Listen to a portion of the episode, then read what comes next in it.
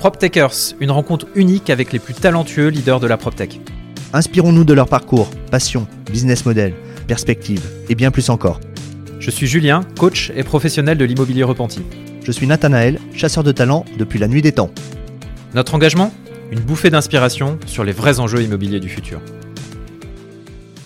Pour ce premier épisode, nous avons l'honneur de recevoir Vincent Briand, cofondateur de DeepKey.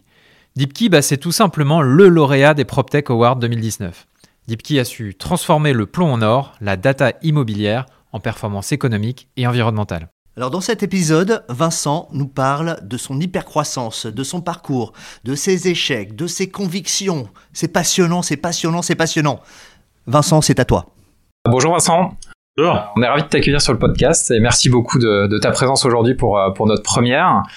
Euh, alors Vincent, on entend parler de DeepKey partout, hein, mais au fait, euh, c'est quoi DeepKey tout d'abord, merci de, me recevoir. Je suis très heureux de faire partie de ce premier podcast. Euh, DeepKey, c'est une entreprise innovante qui aide les acteurs de l'immobilier à rendre leur patrimoine plus performant d'un point de vue ESG grâce à la data. Concrètement, qu'est-ce qu'on fait La data? On en parle tellement de cette ah data. Concrètement, qu'est-ce qu'on fait?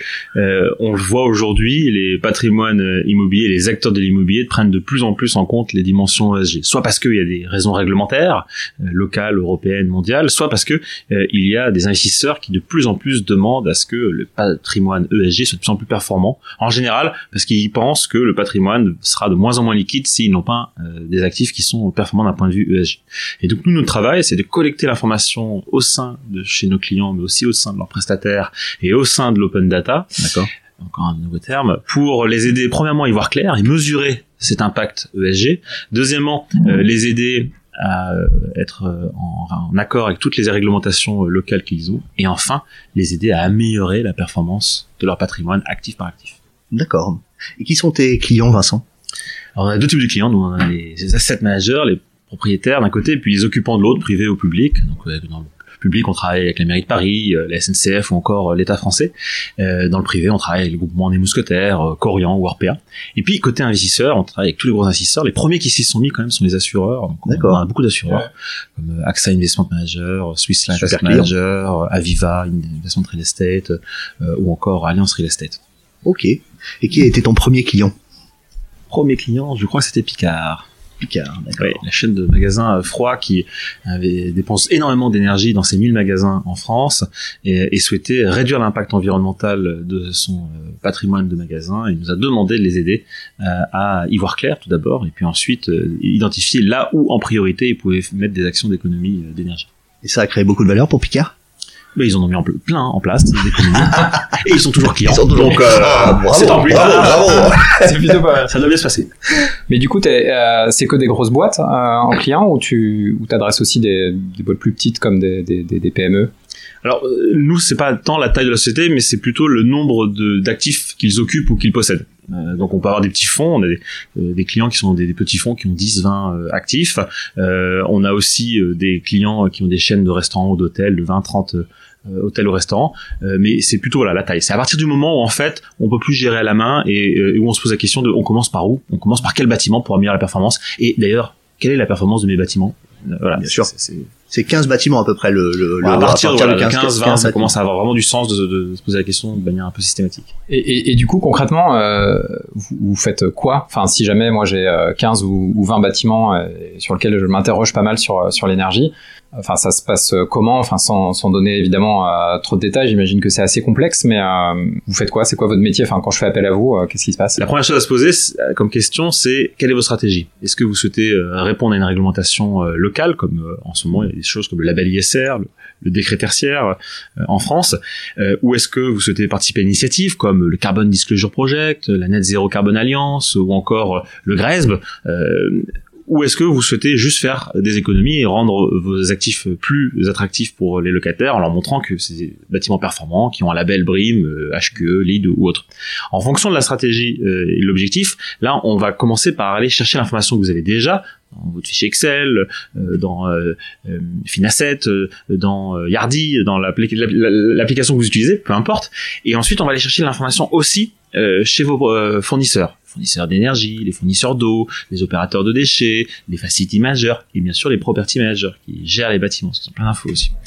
et on complète ces informations par les informations open data la température extérieure, les transports en commun, les risques naturels, et puis on va agréger cette info pour déjà mesurer l'impact. Ce bâtiment-là que vous avez dans le 8e arrondissement, est-ce qu'il est plus performant que celui-là que vous avez dans le 12e, etc. Ça, c'est la première chose. La deuxième chose, c'est de vous aider à générer tous les reportings dont vous avez besoin pour des raisons internes, pour vos investisseurs qui vont donner de l'argent à, réinvestir, euh, pour euh, des raisons réglementaires, peu importe. Et la troisième chose, c'est-à-dire, bon alors voilà, sur vos 15 bâtiments, 20 bâtiments, les, il y en a deux là particulièrement qui sont pas performants du tout en eau, il y en a deux autres qui sont pas bons non plus en énergie, il y en a trois là, il y a, on a un problème d'accessibilité pour les personnes handicapées, et donc on, on va vous aider à construire des plans d'action, ce qu'on appelle des trajectoires, maintenant c'est le mot à la mode, des trajectoires pour que d'ici 2030, 2040, 2050, vous ayez que des actifs formidables qui aient un impact ESG très positif très intéressant.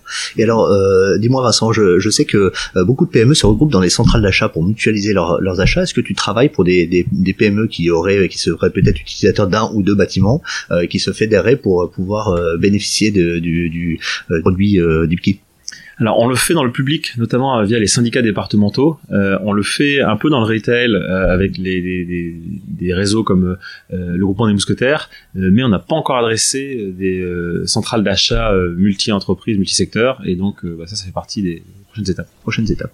Et est-ce qu'un jour on pourra euh, passer à une version retail, c'est-à-dire que moi, consommateur personnel, est-ce qu'un jour je pourrais accéder à du, du deep key euh, pour euh, calculer ma performance énergétique personnelle par rapport à un ratio, un ratio moyen? Est-ce que ça c'est quelque chose qui est envisageable à terme? Ouais, c'est quelque chose qui est envisageable. Pour l'instant, c'est pas la priorité. Il y a beaucoup à faire avec les investisseurs et les propriétaires, mais c'est quelque chose à laquelle on pense. Et on a un projet de R&D permanent d'ailleurs sur ce sujet-là pour continuer à tester le B2C. D'accord.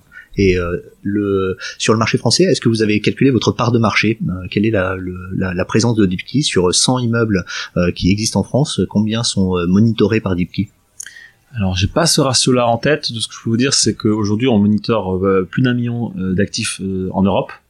Euh, comme nous on a on installe rien, on se déplace pas sur les sites, ça va très très vite. Hein. Euh, on a notamment euh, la chance de travailler avec la direction immobilière de l'État français qui représente 200 000 bâtiments, mais des gros asset managers aussi qui ont plusieurs milliers de bâtiments à chaque fois. Euh, ensuite, euh, en termes d'effectifs et en termes de, de, nombre de clients dans le portefeuille, d'après ce que l'on sait, d'après ce qu'on peut voir, on est on est de loin le plus gros puisqu'on a, on a la chance d'avoir 120 130 personnes employées chez Deepkey, euh, présentes à Paris, Milan, Madrid et Londres on est en train d'ouvrir les bureaux euh, en Allemagne. Euh, et puis, euh, on a plus de 250 clients, dont 60 dans Asset Manager. D'accord. Ah, c'est un gros, gros bébé. Euh, moi, j'aimerais bien juste qu'on revienne sur le, le SG et les parce que donc si je me trompe pas, parce que je suis pas du tout un spécialiste, c'est euh, les critères environnementaux, euh, sociaux et de gouvernance. Euh, Est-ce que du coup vous vous adressez euh, tous ces critères-là? Est-ce que vous en adressez euh, qu'un seul qui sont environnementaux? Comment Et puis peut-être rappeler même rapidement l'intérêt des critères ESG. Tout d'abord, c'est vraiment, euh, ça vient de la finance. Hein. la notion de ESG, c'est vraiment le monde financier qui l'exploite le plus aujourd'hui. Il suffit de lire la dernière lettre de Larry Fink de BlackRock euh, à ses CEO pour voir qu'il y a 30 fois le mot changement climatique, 12 fois le mot ESG et 20 fois le mot sustainable ou sustainability. Et donc, euh, et, et, ça prend une importance de plus en plus grande. Et même, je dirais, il y, y, aura après et avant 2020. Hein, la crise de la Covid a accéléré la prise de conscience d'intégrer ces, ces dimensions-là. Et on, on, avait coutume de dire que la valeur d'actif c'était location, location, location. Ouais. Euh, bah, on rajoute le SG aujourd'hui, c'est très clair. Et euh, quand vous, on écoute nos clients, ils nous disent, moi c'est simple, euh, pas tous encore, hein, mais certains, ils disent, je me projette avec un bâtiment qui doit être minimum de tel niveau de performance d'un point de vue ESG en 2025. Sinon, je sais qu'en 2025, j'aurai des problèmes de liquidité, j'aurai des problèmes pour le vendre. Pour le vendre, ouais. Et je, et je, et je perdrai de la valeur. C'est ce que les, les Britanniques appellent la brown discount on parle plus de green value de l'immobilier, on parle de brand discount. Hein. ça apporte pas quelque chose en plus, mais si tu, tu l'as pas, pas, ah mince, tu vas perdre un peu de la valeur à, la vente, ah, à l'arbitrage. Et, euh, et en l'occurrence, le SG, c'est aujourd'hui ces trois choses. C'est le environnemental, le social et la gouvernance. Et nous, on est un peu à l'image du marché. C'est-à-dire que tout le monde aujourd'hui, quand on parle ESG, en fait, réduit à environnement. Et quand tout le monde parle environnement, réduit à énergie. euh, donc, euh, nous, on traite l'énergie, l'eau, les déchets euh, pour nos clients. Euh, mais c'est vrai que le E est très quantifiable. Il y a plein d'initiatives. On, on entend parler de beaucoup de solutions, euh, beaucoup de, de, choses à faire et d'indicateurs à suivre. Et c'est assez clair. On, on, se figure quand même à peu près bien ce que sont que des consommations d'énergie par mètre carré ou des consommations d'eau par mètre carré ou des tonnes de déchets. Pour le S et le G, c'est pas si simple que ça. Il y a des choses. Il y a des choses. Chez Swiss Life, euh, ils ont des, des, des bâtiments euh, résidentiels qu'ils mettent à disposition de l'association à des loyers extrêmement. Euh, alors je sais plus exactement quel est le principe, mais là le, le, le S doit être extrêmement valorisé. Hein, exactement. Et aussi faire travailler des des populations locales aux alentours du bâtiment. il y a aussi organiser des événements sociaux. Il y a aussi donc oui, il y a aussi tout l'aspect sanitaire ouais. qui rentre dans le S. Avec la crise de la Covid, ça a pris quand même un sacré élan. Il y a aussi l'accès à, à, la connectivité. Euh, l'aspect digital euh, qui entre aussi en ligne de compte. Donc oui, on, voit bien qu'il y, a des choses, mais il y en a quand même moins et il y a moins de choses quantifiables pour l'instant sur le SCG. Ça veut pas dire que ça va pas se développer, au contraire, mais pour l'instant c'est un petit peu moins mature. Et gouvernance, on sait pas très bien ce que ça recoupe. Euh, alors ça commence là avec il y a le style de management, c'est qu'est-ce qu'on parle derrière gouvernance C'est lorsqu'on par exemple lorsque vous réalisez le processus pour un fonds euh, d'un l'acquisition d'un actif, c'est toutes les questions et tous les filtres, euh, toutes les, les, étapes que vous allez vous mettre, vous imposer euh, pour être sûr que vous avez bien euh, pris en compte toutes les dimensions. Parce qu'il y a Danone qui est qui qui, qui, enfin qui est une, une entreprise à mission et il y a la gouvernance qui est en train de changer. Je sais pas si c'est un rapport. Oui, Danone fait partie des premières sociétés à avoir adhéré notamment au label B Corp, un label américain que nous avens aussi euh, chez chez chez Deepkey, ah qu'on a passé, qui est euh, pas simple à passer, effectivement. Euh, il y a aussi maintenant la notion qui est encore plus loin d'entreprise à mission. et puis depuis l'année dernière, il y a le label ISR qui était mmh. plutôt dévolu au monde financier et maintenant qui s'est ouvert à l'immobilier. Et il y a deux équivalents dans d'autres pays hein, du label ISR, c'est franco-français, mais il y a quand même d'autres équivalents. Et notamment, bah, l'une des questions, c'est lorsque je vais créer un fonds, est-ce que bah, je vais le labelliser ISR et donc est-ce que je vais mettre en place toute la, la gouvernance et la documentation pour prouver que euh, mon fonds est, labellisé ISR. Ok. Et alors, euh, on, a vu avec Julien que tu avais ouvert un nouveau bureau à Londres. Et notre question avec Julien, c'est comment tu ouvres un nouveau bureau? C'est quoi euh, Est-ce que y a, tu, tu, choisis un marché par rapport à un certain nombre de fondamentaux? Et les premières choses que tu fais quand tu vas à Londres, qu'est-ce que c'est? Alors en fait, on a ouvert, on a testé plusieurs manières d'ouvrir des pays. On a découvert euh, comment ça, des choses qui marchaient, des choses qui marchaient pas pour nous en tout cas. Et, euh, et alors ce qu'on fait, c'est qu'au départ, on se laisse entraîner par euh, par nos clients. Aujourd'hui, on a quatre bureaux en Europe, mais en réalité, on accompagne des clients dans 33 pays dans le monde aujourd'hui. D'accord. Qui ont des portefeuilles, on collecte de la donnée, on les aide sur la réglementation locale d'un point de vue ESG dans 33 pays. Et, et tout ça, on le on l'a fait au départ de Paris. Ça, c'est la première étape. S'ouvrir sur un marché pour le comprendre, pour apprendre à s'adapter à la culture, s'adapter au euh, processus technique de collecte de l'information, mais aussi à la réglementation locale. La deuxième chose ensuite, c'est de signer avec des clients euh, basés dans le siège social et basés dans le pays, dans le marché. Euh, et ça, on, on, essaie toujours de le faire avant d'aller sur un marché, de le faire de Paris. D'accord. Donc euh, à Londres, avant d'ouvrir Londres, on avait gagné quatre clients de Paris. D'accord. voilà, ça nous a Quand il y a un chiffre d'affaires suffisant, à ce moment-là, vous installez une équipe. Exactement. Et là, on recrute, on fait appel à des chasseurs. oh là là là, là recrutement, quel drôle d'espèce. euh, pour qui et en plus spécialisé en immobilier, tant oh, qu'à faire. Y a, y a, C'est terrible. Parce que c'est important qu'on ait nous des personnes qui sachent parler à nos clients et qui comprennent le marché. Exactement. Donc notamment là, on vient de recruter à Londres, on va l'annoncer très bientôt. Euh, un, un, cadre senior de chez CBRE UK euh, qui euh, quitte CBRE pour rejoindre les équipes de, de DeepKey et diriger la filiale britannique.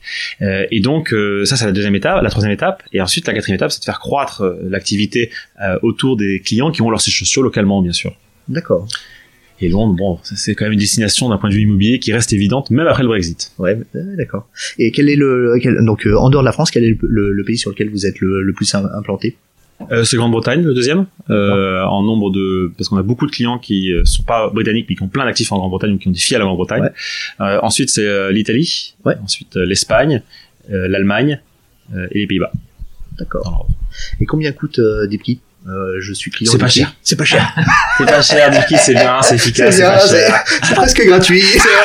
non, non, non, non, non, non, non, non, non, Ce qui est gratuit n'a pas de valeur. euh, mais euh, en fait, nous, nous avons un, un, modèle qui est basé sur un, un, un coût d'abonnement euh, par actif euh, qu'on facture à l'actif souvent, qui est refacturé au locataire euh, par ailleurs.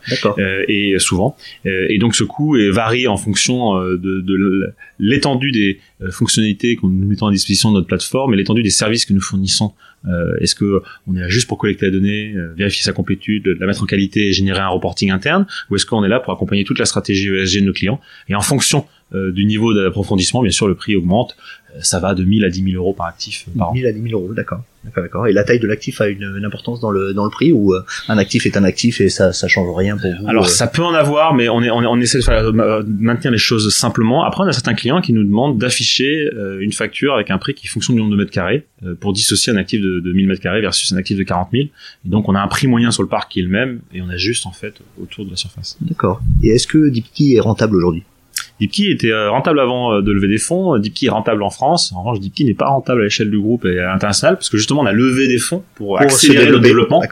Il y avait une place à prendre en Europe. euh, on l'a prise aujourd'hui puisque il y a- on a, on- on- aujourd'hui quand vous voyez euh, aux États-Unis, en Europe, en Australie, il y a trois grands act- acteurs comme nous et en Europe, c'est nous le plus grand. D'accord. Qui sont vos investisseurs euh, qui, qui a souscrit au capital DeepKey On a des entreprises, des family office comme euh, Ainov, euh, la famille d'Entresangle, euh, qui gère notamment l'argent de la SNCF, donc D'accord. l'argent de la SNCF euh, au capital. Nous avons aussi euh, Demeter, qui est un fonds spécialisé européen euh, dans les clean tech. D'accord. Euh, nous avons aussi euh, Stadtkraft, qui est un fonds allemand spécialisé dans les clean tech. Et enfin, euh, Citizen Capital, euh, un fonds euh, à impact positif qui est basé à Paris. D'accord. Qui vous aide à vous dé- développer au-delà de, des fonds qu'ils apportent. Est-ce que euh, il y a euh, une, une, aide opérationnelle euh, de ces fonds? Ouais, euh, des mises en relation, euh, parce qu'ils sont tous liés avec des investisseurs, notamment immobiliers, comme Ouais, par hasard. Par hasard. Euh, mais aussi euh, des réflexions. Hier, par exemple, nous faisons avec Citizen Capital un atelier autour des indicateurs de performance de l'impact de DeepKey euh, sur le, le patrimoine immobilier de ses clients en ESG. Et on a travaillé les indicateurs pour mesurer et affiner l'impact qu'on pouvait avoir ou auquel on pouvait contribuer chez nos clients. Donc la promesse de valeur. Et exactement. Bah, du coup, c'est une sacrée euh, success story, mais euh, bah, ce qu'on sait généralement, c'est que derrière des success stories, il y a des, il y a des, il y a des personnes. Euh, bah, si on, on commence par parler rapidement de toi, alors parce que je sais que t'es pas, t'es pas tout seul, est-ce que tu peux juste nous rappeler en, en deux mots ce que tu as fait avant et euh, finalement comment euh, arrive à devenir euh, le cofondateur de DeepKey et d'une euh, startup comme ça avec, avec pas mal de succès? En hypercroissance. Euh, euh, tout d'abord, euh, on commence par euh, faire des études euh, d'ingénieur euh, avec une spécialité en, en informatique euh, et ensuite euh, s'ouvrir à des études de plus commerce. J'ai fait un, un executive MBA à la London, Business School euh, et, euh, et moi j'ai passé ma carrière à travailler dans le sujet de l'environnement, l'énergie, l'environnement. et dans des euh, cabinets de conseil, mais aussi euh, dans des grands groupes euh, type euh, NG. Euh, et en fait, à un moment donné, j'ai rencontré mon associé, Emmanuel Blanchet. On se connaissait depuis un moment, on déjeunait régulièrement ensemble, et on partageait tous les deux euh, une double frustration. C'est que d'un côté, euh, euh, la transition environnementale de l'immobilier, elle- elle n'avait pas vraiment lieu. On en parlait beaucoup, mais Ouais. c'était beaucoup d'intentions, beaucoup de, de jolis rapports annuels, mais pas beaucoup de, de faits. Et de l'autre, à chaque fois qu'on on parlait euh, de mettre en œuvre des solutions, on entendait parler de faire des audits énergétiques, faire des audits techniques, installer de l'IoT, Ouais, installer de la GTB. la GTB, on était là, pff, attendez, ça se trouve trop de données, on va déjà commencer par exploiter la matière qui existe pour orienter les choix et ensuite on verra ce qu'on peut apporter. Et, c'est ce qu'on a fait en, en, lançant on a toujours eu le sentiment que le marché, à un moment donné, de l'immobilier finirait par prendre en considération la thématique ESG comme une thématique clé, une thématique prise par euh, cash is, king, hein, comme on dit. hein. donc, euh, une thématique prise en compte directement par les investisseurs. Et, et je dois bien dire que jusqu'à 2020, c'est nous qui évangélisons beaucoup, euh, nous et, et bien d'autres, hein, mais qui contribuons à évangéliser le marché. Et depuis 2020, c'est nos clients qui nous tirent. D'accord. Ça va dans tous les sens, ça va extrêmement vite, c'est hallucinant ce qui se passe. Ah, donc c'était une, euh, une vision. Et du coup, euh, juste sur le, le moment de création de- d'en- d'entreprise, c'était quoi? C'était un, un moment de grâce où lors d'un déjeuner, vous avez dit ça y est, il faut qu'on le fasse? Ou alors est-ce que c'était plutôt euh, un, un process long de maturation euh, Comment comment ça s'est euh, Les deux, mon capitaine. Il y a eu un déjeuner. Euh, il y a- il y a eu Ça un- commence toujours par un déjeuner. On a envie de le faire. Euh, on a envie de le faire ensemble. Mais après, ça a été un an euh, de De réflexion. réflexion avant de sauter Euh, le pas. Exactement, euh, parce que il faut le temps de réfléchir à comment, à quoi et comment, Ouais. euh, parce qu'il y a plein de thématiques, il y a plein de Bien sujets, par quel angle les prendre, Bien sûr. euh, et puis surtout, il faut apprendre à se connaître, euh, parce que nous, on se connaissait professionnellement, euh, et euh, mais on se, con- on, on- pas tant que ça. Ouais. Et donc, c'est important de bien comprendre quels sont les drivers drivers, les, motivations intrinsèques de chacun pour s'associer. Parce que l'association, c'est un, c'est un mariage important, un mariage très riche, mais c'est un mariage qui doit bien se faire. On apprend en MBA notamment que c'est vraiment, il y a une double étude euh, qu'on a, que j'avais vu à, l'école où d'un côté on, disait euh, en France 70% des entreprises de, 4 ans euh, mettent la clé sur la porte à cause de problèmes de gestion. Et il y avait la même étude britannique qui disait 70% des entreprises mettent au bout de 4 ans la clé sur la porte à cause de, dysfonctionnement pour les associés. Et je sais pas si quelle est l'œuf ou la poule, ce qui est lié avec la l'autre, si c'est les mêmes 70%, mais euh, c'est pas la même étude bien sûr, mais évidemment c'est important. Et donc on a pris le temps de se connaître, pris le temps d'apprendre à, à travailler ensemble avant de se lancer. Ok, avec des drivers, euh, quels sont vos drivers euh, euh communs ou, euh, ou différents? Euh, en driver commun, on avait l'envie d'avoir euh, un impact, euh, un impact environnemental et un impact sur le marché. Ça, c'est vraiment ce qui, ce qui tous les deux nous motivait très fort. Ouais. Et la deuxième chose, c'était l'envie de, de, construire quelque chose, de créer quelque chose et, et, de se sentir un peu plus agile, même si en réalité on, a moins de moyens, parce qu'évidemment, quand t'es chez NG, que ouais, t'appuies sur un bouton et, sur un bouton et là il y a, y a de l'argent qui arrive, c'est pas pareil que quand tu démarres avec zéro, mais on a le sentiment de liberté, on a le sentiment de pouvoir se lancer. Et, et, et, du coup, euh, bah voilà, on se lance, on démarre. C'est quoi les, les, premiers échecs ou les échecs un peu marquants que vous avez pu euh, avoir dans, dans, la création d'entreprise oh, J'ai l'impression que c'était une suite d'échecs comme une suite de réussites en fait, les deux en même temps. Il y a des échecs, on en a eu plein, mais le, les premiers, je pense, c'est de croire que euh, le marché était prêt pour basculer dans l'amélioration de la performance. On, a, on, est arrivé voir nos premiers clients en leur disant messieurs dames, euh, on va prendre vos données, on va les analyser et on va vous dire comment améliorer en économie d'énergie, en économie d'eau, en économie sur les déchets à tel endroit, tel endroit. Et ça ne les intéressait pas. Pas du tout, pas du tout. Euh, et donc ils nous ont dit d'accord, mais alors moi je veux même bien commencer à m'intéresser au sujet, mais euh, je sais même pas quelle, est la performance de mon patrimoine. Vous pouvez pas juste me dire où j'en suis déjà pour commencer. Ah, et donc on s'est mis à collecter de la donnée, la fiabiliser et les aider à avoir la performance. Et ensuite on a dit on peut faire des économies. Ça y est, on peut penser sur la performance ESG. Non non. Euh, euh, j'ai trois reportings euh, trimestriels pour mes SCPI, 5 pour mes investisseurs, 12 Donnez-moi les reportings. Filez-moi mes reportings parce que je passe mon temps à faire ça, à prendre des fichiers Excel, à les cruncher et à sortir des, des, des, des ratios et on s'est mis à faire du bon. Bah, du petit, du petit cruncher de chiffres. Hein, cruncher de chiffres. Et c'est qu'une fois qu'on avait rempli ces deux étapes-là, que enfin nos clients étaient euh, mobilisés, avaient envie de se mettre, en, euh, en tout cas les plus matures d'entre eux, euh, sur l'amélioration de la performance.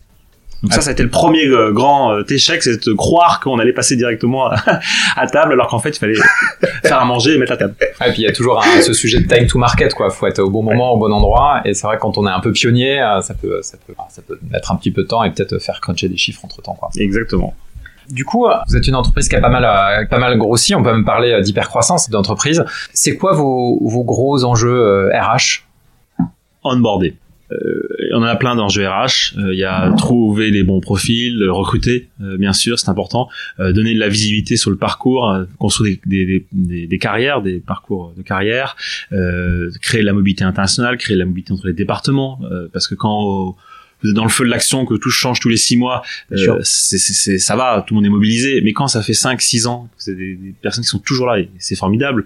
Euh, eh bien, bah, il faut leur, il faut créer un chemin. Bien sûr. Ça, c'est un sujet. Euh, mais je crois que le plus grand euh, sujet, c'est celui que je mentionnais au début, c'est vraiment l'onboarding. C'est-à-dire, euh, on a recruté 30 personnes, 35 personnes en 2020. On va recruter 40 personnes. On est en train de recruter 40 personnes en 2021. Euh, il faut s'assurer que toutes ces personnes qui arrivent rentrent dans la culture, soient bien intégrées, soient bien intégrées, et dans le contexte euh, de la Covid, on a complètement revu euh, nos, nos, méthodes d'onboarding. Euh, on les a processées beaucoup plus qu'avant. On a essayé de créer des, des respirations humaines, de contact humain pour bah, faire en sorte qu'il y ait du voilà quelque chose de tout bête. Mais en fait, on, on a arrêté d'accueillir les gens au fur et à mesure. On les, accueille tous ensemble pour que même s'ils se voient pas physiquement au début ou pas beaucoup, eh bien il y a une communauté qui se crée, la communauté du mois de mars 2020. Ouais.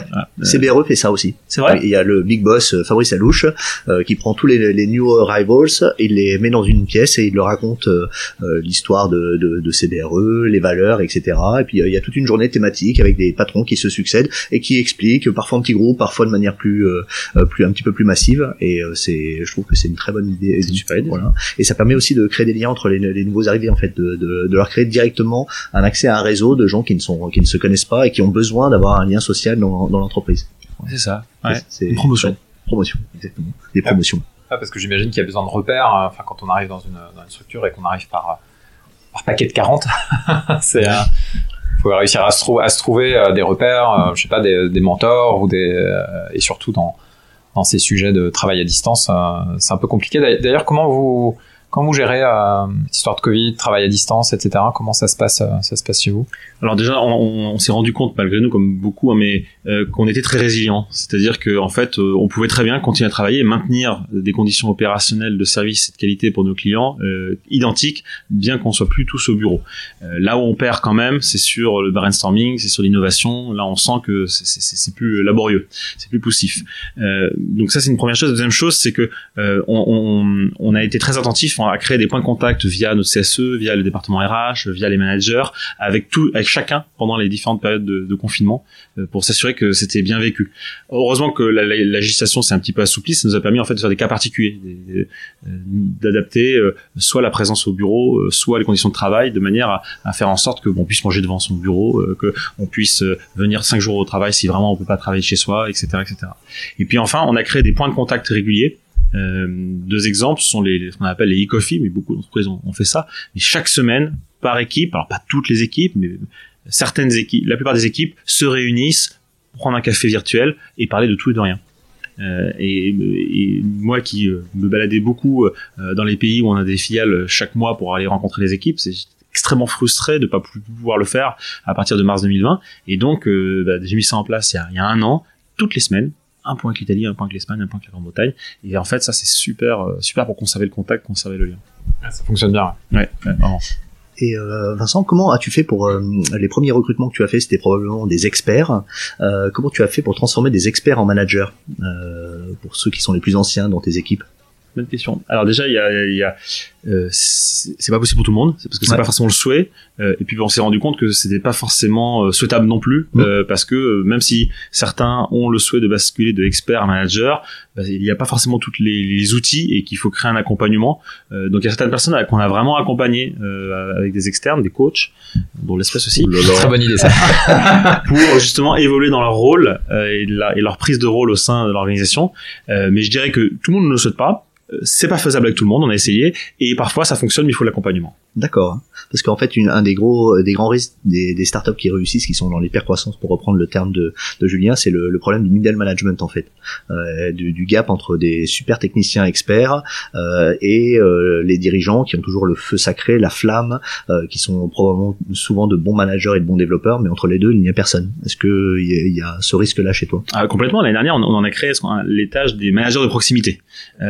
Donc c'était c'était vraiment créé et euh, introniser euh, ce niveau de, de, management, leur donner les outils et les moyens aussi. Et puis on a tâtonné, on a appris. Mais depuis euh, six mois, on réalise des formations et des ateliers réguliers euh, avec ces personnes, animés par le département RH et parfois uniquement entre eux. Et là, on va démarrer une session de plusieurs semaines d'accompagnement pour les aider, à, avec un, là encore un conseil externe, les aider à, à, monter en puissance dans leur rôle de manager. D'accord. C'est très abouti déjà. Euh, oui, mais c'est parce qu'on a fait face à plein de difficultés euh, auparavant. On s'est rendu compte que ça fonctionnait pas, qu'on a qu'on n'arrivait pas à faire partager l'information exactement comme il fallait, que euh, il y avait des suivis qui étaient moins bien faits, il y a des suivis qui étaient faits par certains mais pas par d'autres. Et donc c'est force de bah, se prendre les pieds dans le tapis qu'on a dit il faut mettre en place tout ça pour pour que ça fonctionne quoi. D'accord. Et avec Emmanuel, vous êtes quel style de manager tous les deux?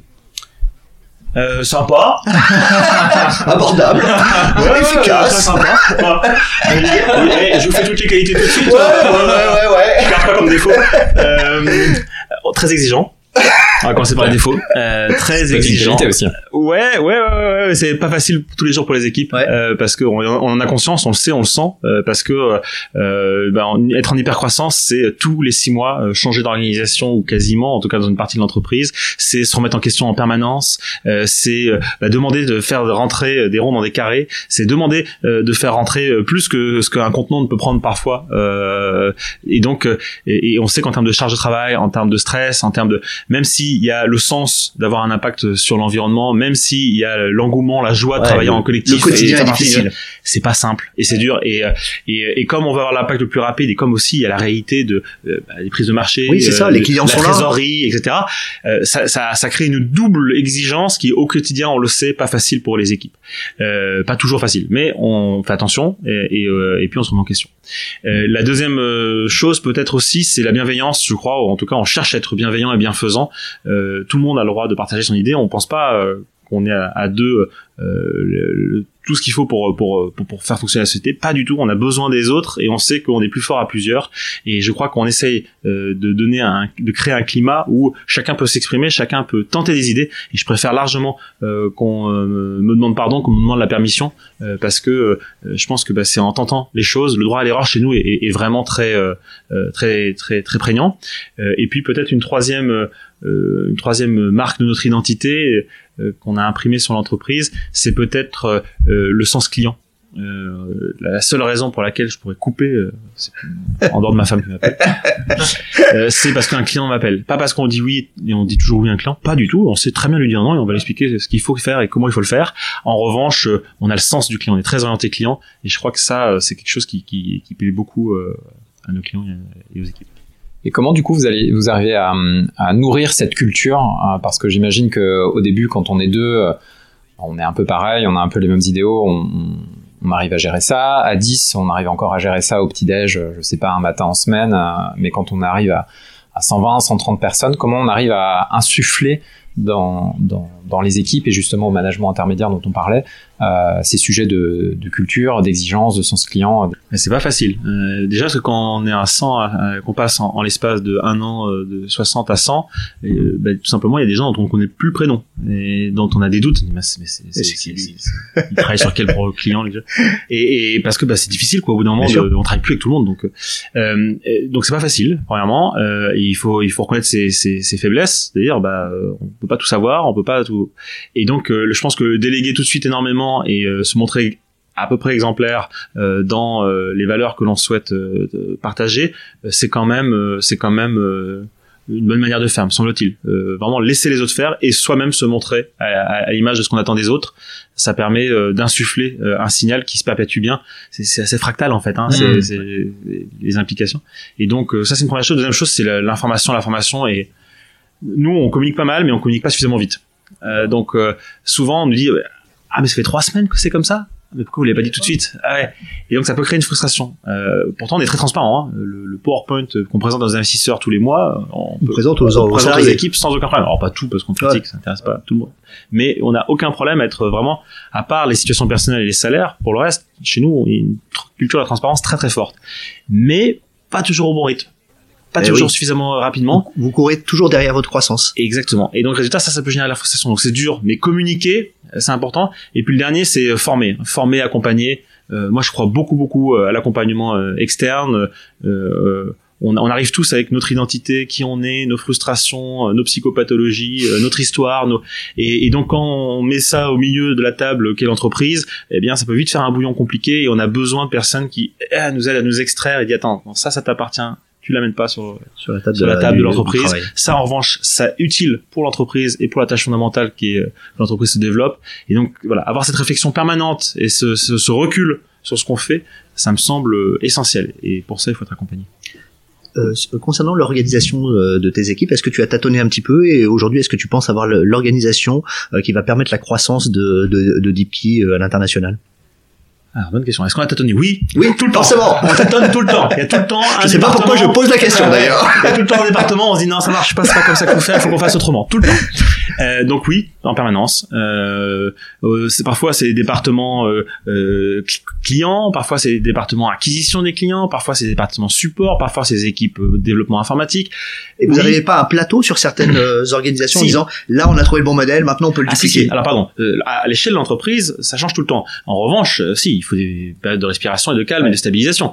Donc notamment depuis deux ans, nous la partie développement informatique, on a 40 développeurs informatiques, data scientists. Ah oui. L'organisation bouge plus de, de, de quasiment plus depuis, depuis elle, peut, elle peut se développer de manière incrémentale, mais euh, elle est elle est stable. Oui, voilà, elle est même stable en termes d'effectifs, à, peu près stable en termes d'effectifs. Euh, en revanche, il y a d'autres équipes qui ont besoin de se développer et de s'adapter encore aujourd'hui. Euh, notamment, euh, bah, tu parlais du développement international, on avait un service support qui fonctionnait pour la France, RH, compta. Ah, il y a tout adapté. mais après, comment on fait quand l'international On recrée les équipes dans les mêmes pays, mais c'est pas, possible. On demande aux country managers, en plus d'être exigeants sur les résultats, de, de, faire, le support. de faire le support. C'est pas possible non plus. Donc, on travaille avec des externes locaux et on travaille avec des coordinateurs euh, centraux et puis ça ça marche un moment par exemple sur le marketing ça marche jusqu'à une certaine taille mais après il faut redipliquer les organisations euh, localement pour que ça fonctionne bien Ah, c'est passionnant. donc c'est absolument passionnant et on est tout le temps en train de tâtonner de chercher de se renseigner sur ceux euh, qui Comment sont passés les autres aussi Exactement. Comment on fait les autres qui sont passés par là euh, Lire aussi euh, pour des, des, des bouquins de- de- d'entrepreneurs qui, qui, qui, qui ont suivi tout le processus pour comprendre un peu comment ça fonctionne. Et ce qui est très dur, c'est qu'il n'y a pas une recette magique. C'est-à-dire que ce qui marche dans un secteur, les entreprises, euh, des proptech, euh, bah, ne marche pas euh, dans certains environnements euh, culturels parce que bah, la France et l'Espagne et l'Italie, c'est très différent des pays nordiques. C'est très différent des États-Unis. Et puis ça, évolue aussi à travers le temps, notamment lorsqu'il y a des évolutions des conditions de travail comme le télétravail. Ah, C'est un vrai état d'esprit, au fait, hein, toujours être à, à- à la- à l'affût. Par rapport à ça, alors c'est peut-être une question un peu, un peu tarte à la crème, mais ça, je trouve que ça peut être assez intéressant. Quelle définition tu donnerais au leadership? Tarte à Il la est crème sans et voix. piège, peut-être. Ah, ça, je savais bien qu'il y avait une évaluation à un moment donné. ah ouais, ça fallait bien que ça arrive. Euh, leadership. Enfin, ta vision du leadership pour toi, euh, C'est quoi un leader? c'est quoi un leader? Euh, T'as donné pas mal d'éléments sur la manière dont tu t'adaptes, t'as donné pas mal d'éléments sur ton management, t'as donné pas mal d'éléments sur euh, sur l'entreprise et comment tu l'adaptais. Euh, co- comment comment tu si tu avais à définir le leadership ou en tout cas la manière dont toi t'incarnes le leadership en, en, en trois mots ou en trois termes, ça serait ça serait plutôt quoi? En trois termes, ça serait euh, inspirer, euh, protéger et euh, partager. bah, Super, l'assessment est super réussi. Il a passé le test. Passé. tu, euh, tu lis beaucoup de beaucoup de bouquins sur euh, de euh, de de, de patrons de, de start-up, de de- d'entrepreneurs. Est-ce qu'il y en a un qui t'in- qui t'inspire plus particulièrement et qui te qui te qui te nourrit au quotidien pour ta ta pratique d'entrepreneur? Déjà, j'aimerais lire plus, hein, parce que je lis pas tant que ça. Mais mais mais, euh, mais récemment, je viens de lire un, un livre euh, qui m'a beaucoup inspiré, euh, que, que mon cher DRH euh, m'a transmis, m'a prêté, qui s'appelle euh, Employees First, Customers Second. Ah, il est fantastique. Voilà, de Vinit Nayar, et, euh, et vraiment, euh, bah, c'est très très C'est intéressant. très intéressant. C'est C'est la théorie selon laquelle le, le, le, si, si tu traites bien tes employés, ils traiteront bien tes clients. Donc, c'est tes premiers clients, c'est tes employés. Exactement. Et je ça c'est pas un bon terme d'ailleurs, c'est collaborateur. Enfin, je sais pas quel est le- ouais, le bon terme. ouais, c'est passionnant. C'est absolument passionnant et, et alors j'étais très heureux de voir qu'il y avait des choses qu'on avait mis avec Emmanuel en place assez naturellement qu'on retrouvait dans le bouquin. Mais alors il y a, il y a un- il y a il y a 80% de ce qu'il euh, propose qu'on n'a pas encore mis en place et je suis sûr qu'il y a plein de petites choses qu'on a envie de mettre Ouais. en place dans les dans les mois et années à venir pour pour pour évoluer aussi euh, sur cette euh, Et il y a un bouquin, je te donnerai les références tout à l'heure, qui est très intéressant, qui est sur le, le, le- une- la, la culture de l'apprentissage, de dire que personne ne, ne peut pas apprendre quelque chose en fait dans une entreprise, euh, et donc euh, il euh, est possible, tout est possible. Donc euh, à partir de ce de ce de ce postulat-là, quelqu'un qui était à la RH peut passer en opérationnel, inversement, euh, et euh, il faut donner la chance aux gens en interne, et on développe une, une culture qui crée énormément de valeur. Voilà. C'est absolument passionnant.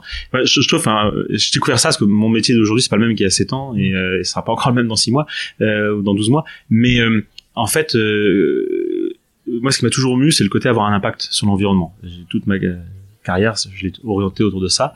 Et ce que je découvre avec l'entrepreneuriat, avec la gestion d'entreprise, c'est qu'il y a une dimension que je ne couvrais pas moi jusqu'à présent par mon métier qui était le S, le social. Ouais. Et alors les organisations, l'évolution des uns et des autres, euh, toutes ces réflexions autour de la structuration, euh, euh, des dynamiques des groupes, etc. C'est absolument passionnant. Et, euh, et c'est vrai que bah, c'est voilà, c'est un nouveau monde pour moi depuis quelques années, mais euh, mais qui m'alimente, m'enrichit beaucoup. Ok, euh, Vincent, bah écoute, merci de, euh, ce partage. Euh, et, toi, tu dis que ton métier n'est plus le même qu'il y a sept ans. Aujourd'hui, c'est quoi ton métier? Qu'est-ce que tu fais au, quotidien?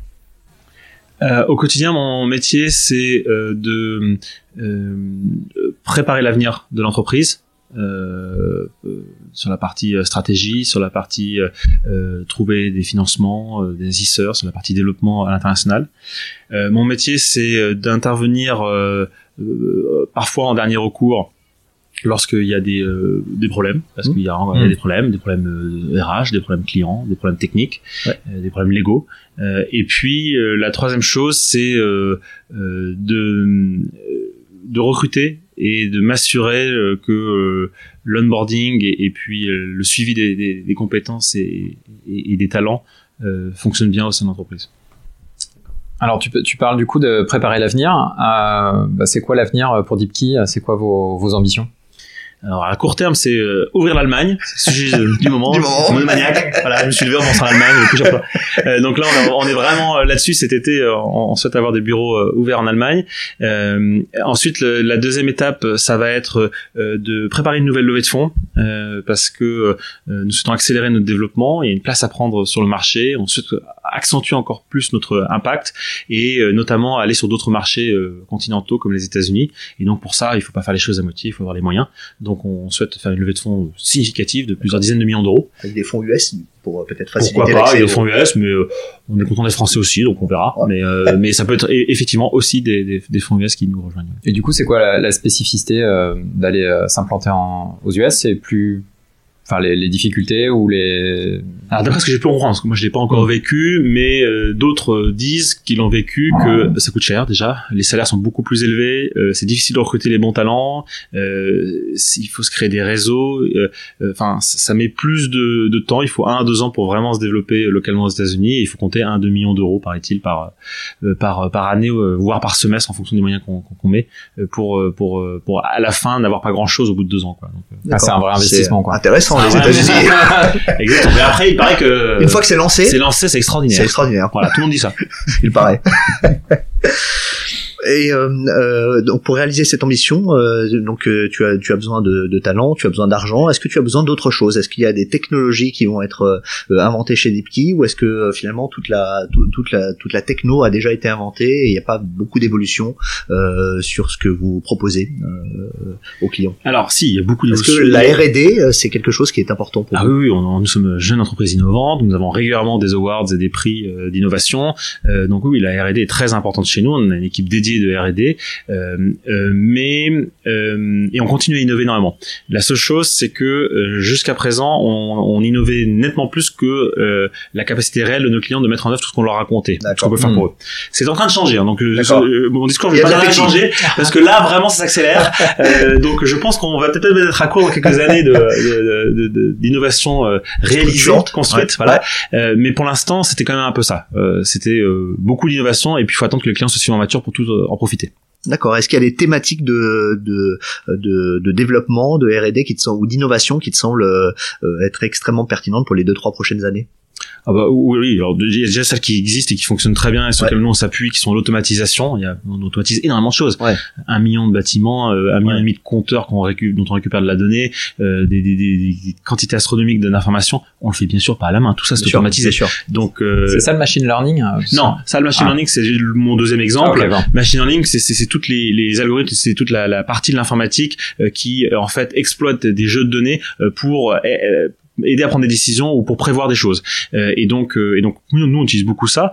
Euh, on, on, en parle beaucoup. C'est souvent un terme très marketing et très galvaudé. en réalité, il y a assez peu de cas d'usage, mais nous, on, il y en a trois qu'on utilise particulièrement beaucoup, notamment le fait de faire ce qu'on appelle du gap filling, c'est-à-dire qu'en fait, il y a toujours un moment donné où il te manque une information sur un bâtiment, et en fait, il faut pouvoir l'estimer cette information sans trop se tromper. Et donc, on a des algorithmes qui s'entraînent en fait à trouver les informations manquantes et qui sont statistiquement extrêmement justes. Ah Fantastique ça. C'est extraordinaire. Un autre exemple, c'est euh, euh, les benchmarks. Souvent, on compare euh, les valeurs des loyers, des mètres carrés, etc. par rapport à des moyennes. Mais ça n'a pas de sens. Mon bâtiment il est différent. Et pourtant, c'est parce que mon bâtiment est différent, je peux pas le comparer à d'autres. On le fait bien avec le marketing sur les personnes ou dans le B2C. bah, nous, on fait pareil. On a des algorithmes d'analyse statistique qui font des comparaisons, toutes choses étant égales par ailleurs, et en fait amènent à des conclusions ou des analyses qui sont vraiment pertinentes lorsqu'on compare la performance ESG d'un bâtiment par rapport à un autre. Voilà, ce sont deux exemples très intéressants. Et après, il y a encore plein d'autres domaines euh, intéressants euh, qui pourront euh, être creusés, notamment tout ce qui concerne l'impact du changement climatique sur l'immobilier. On travaille beaucoup sur ça depuis quelques mois, et de définir en fait à un horizon 2050 quelles sont les conséquences réelles physiques euh, en termes de température, de précipitation, de consommation d'énergie, de consommation d'eau, euh, d'évacuation des îlots pluviales, de glissement de terrain, du changement climatique sur un actif donné. Et ça, bah, ça c'est très intéressant. Très intéressant. C'est pas si simple que ça, et euh, c'est pas si simple de faire quelque chose qui soit pertinent et qui, qui aide à la décision d'arbitrage ou d'acquisition pour un investisseur on, le voit bien, on est, vraiment dans un, environnement de changement. L'immobilier, euh, qui peut être assez euh, traditionnel parfois, est vraiment en train de, changer. On en parle depuis le, début hein, de l'échange. Euh, qu'est-ce qui te frappe le plus au fait dans, ce qui est en train de se passer dans le secteur dans le secteur immobilier? Je crois que le c'est plus du tout un signe faible. C'est vraiment, euh, c'est le premier point, ce serait vraiment euh, la, la, prise en compte de la volonté des investisseurs de placer leur argent et que cet argent génère des, bien sûr des profits, mais en ayant un impact positif socialement, gouvernance, développement durable, environnement. Et ça, c'est vraiment ce qui me frappe le plus depuis un an. Euh, c'est ah, assez récent en fait. Hein, ah oui, non, c'est très récent. Il y, a, y a vraiment un indicateur très intéressant, c'est euh, les lettres de Larry Fink chaque année. Ouais. Celle 2017, euh, parle pas, pas, du tout. 2018, il commence à parler de la prise en compte des stakeholders. 2019, euh, il parle euh, pour la première fois de SG. 2020, il dit que les changements climatiques, c'est quand même un sujet. Et 2021, il ne parle que de ça. donc, et donc, on voit bien l'évolution. c'est assez symptomatique. Et donc, je trouve que là, c'est quelque chose de, c'est une lame de fond là qui est en train d'arriver. Et, et, la Covid, je ne sais pas exactement pourquoi, mais a vraiment accéléré cette prise en compte. nous, on le voit tous les jours avec nos, nos, clients de, de, de ces dimensions-là. Euh, un autre sujet, je pense, mais bon, il est évident en ce moment, mais c'est euh, l'évolution des usages euh, sur sur sur sur l'immobilier. Le, le, rêve du, des usages mixtes revient en force. Et donc, euh, je sais pas. Est-ce que tes algorithmes sont capables de dire il y a une évolution d'usage sur cet immeuble? Parce que euh, il y a une consommation énergétique à tel moment et donc je sens que finalement il y a moins de personnes dans les bureaux à tel moment que c'est utilisé à moins de enfin je, moi euh, évidemment je n'y connais rien mais euh, est-ce que sur le, les usages tu es capable de dire bah cet immeuble a évolué naturellement d'usage par rapport à il y a il y a trois ans ou il y a cinq ans alors, dans ce sens-là, pas exactement, mais l'année dernière, nous avons sorti une étude sur des bâtiments en Europe de bureaux, et on a regardé en fait ceux qui étaient vraiment fermés euh, à partir des données pour voir euh, quel était euh, soit s'ils étaient mal régulés c'est-à-dire que bah, pendant le lockdown, le confinement, pardon, il y avait personne, mais en fait ça consommait autant que d'habitude. Soit qu'ils étaient toujours en train d'être utilisés malgré tout, et que donc bah, tout le monde ne se confinait pas avant, euh, pour des raisons X ou Y. Et, et donc, et donc c'était intéressant de voir qu'il y avait des disparités d'un pays à l'autre, notamment. Euh, mais euh, mais déduire sinon plus de choses des données aujourd'hui que nous avons sur la performance environnementale d'un point de vue usage, c'est possible, mais il n'y a pas beaucoup de cas d'usage. Je ne vois pas là. D'accord. Et vous, l'immeuble que vous occupez aujourd'hui euh, chez Deepkey, est comment est-il géré euh, d'un point de vue énergétique? Est-ce que vous avez euh, appliqué à votre propre immeuble d'utilisateur les les Vous connaissez le syndrome du cordonnier? Pas terrible, mais on déménage bientôt. Vous déménagez où? mieux. on sait pas encore, mais on déménage bientôt. D'accord, d'accord, d'accord. C'est quoi pour toi la Alors on, on, on, parle de ça, mais euh, ça ressemblera à quoi du coup dans, dans 10 ans le secteur euh, immobilier pour toi? En, en termes de, de, de, comportement Alors évidemment t'en as en as déjà un petit peu parlé, mais euh, ce sera quoi les grands marqueurs au fait? Dans dix ans, euh, l'immobilier, ça sera euh, une industrie euh, modernisée et digitalisée comme, comme beaucoup d'autres industries le sont. Une industrie du service. Ouais. Je pense. Absolument, une industrie du service, je suis d'accord des groupes comme Prologis aujourd'hui ne se considèrent plus comme des acteurs de l'immobilier mais comme des acteurs du service. Ils offrent un service de plateforme logistique avec euh, ils te louent les racks, ils te louent les lumières, ils te louent euh, même maintenant euh, ils te louent les, les intérimaires et tu, tu veux un entrepôt logistique en France, tu passes par Prologis, ils te mettent tout en, tout en place, tu n'as plus rien à faire, tous les contrats ont été sécurisés. Euh, et donc l'évolution de l'immobilier vers le service, je trouve ça assez passionnant et je pense que tu vas contribuer euh, avec des petits à cette, cette évolution. Ouais, j'aime beaucoup l'idée. Ouais, effectivement, euh, plus de services, enfin business model orienté service, euh, et puis et puis plus de SG, ça c'est évident. Ah, ça c'est la grande tendance. Hein. C'est une tendance de fond. C'est tendance de fond. c'est vraiment c'est vraiment même une révolution quoi qui est en train de se hmm. Et euh, Vincent, est-ce que est-ce qu'il y a de, de, des, des, des confrères, d'autres PropTech qui te semblent vraiment intéressantes euh, où tu dis ah tiens je, je, je trouve que ce qu'ils développent euh, va dans le bon sens? Alors, quel sera le prochain podcast de euh, Osman Alors, que je réfléchisse. Euh, oui, bien sûr, il y en a plein. Il y en a plein de boîtes innovantes qui sont des trucs super. Euh, moi, j'aime beaucoup et je suis assez admiratif de ce que fait WeMaintain. Ouais. Euh, sur sur sur. Ouais, c'est fantastique. Hein. Ouais, ouais. Euh, plein. Après, c'est vrai qu'il y a beaucoup d'initiatives, beaucoup de lancements de nouvelles choses, mais il y a encore peu de, euh, de business models qui, qui soient établis et, qui, et, qui, fonctionneront ou qui fonctionnent. Voilà. Et euh, et, et, donc des, des, des, sociétés qui ont pris une dimension européenne et qui se développent vraiment bien en proptech, il y en a hein, bien sûr, mais il y a beaucoup, il y a beaucoup de voilà, beaucoup de lancements et peut-être un peu moins de, de d'entreprises vraiment établies dans les proptech. Alors je crois on arrive un peu au terme de notre de, notre podcast. Euh, est-ce que tu veux ajouter autre chose, euh, un sujet qui te tient à cœur euh, qu'on n'aurait pas abordé pendant ce pendant cette discussion? Bah, Le simple fait que que les acteurs de l'immobilier, des spécialistes comme vous, sectoriels, s'intéressent à, des entreprises comme nous, moi c'est un signal qui qui est extrêmement positif. je suis très fier. Je trouve ça c'est vraiment super, mais extrêmement positif parce que on voit bien que on, c'est un peu comme si on avait marre euh, des acteurs historiques et qu'on allait chercher euh, les, un peu de ça. Euh, de l'innovation et puis de l'impact positif. Et et, et, donc bah, c'est pour moi un signal faible fort voilà. Et, je vous remercie de m'avoir proposé de participer à ce premier podcast parce que bah, c'était une, conversation très intéressante merci beaucoup Vincent si, si on veut te, te, contacter ou si nos auditeurs veulent te contacter comment comment est-ce qu'ils comment est-ce qu'ils font? Comment est-ce qu'on Comment est-ce qu'on joint Vincent? Dipkey.com, euh, LinkedIn, euh, à votre disposition. Il faut que je laisse mon 06. Merci beaucoup Vincent pour cet échange passionnant et à bientôt. À bientôt. Merci. Au revoir.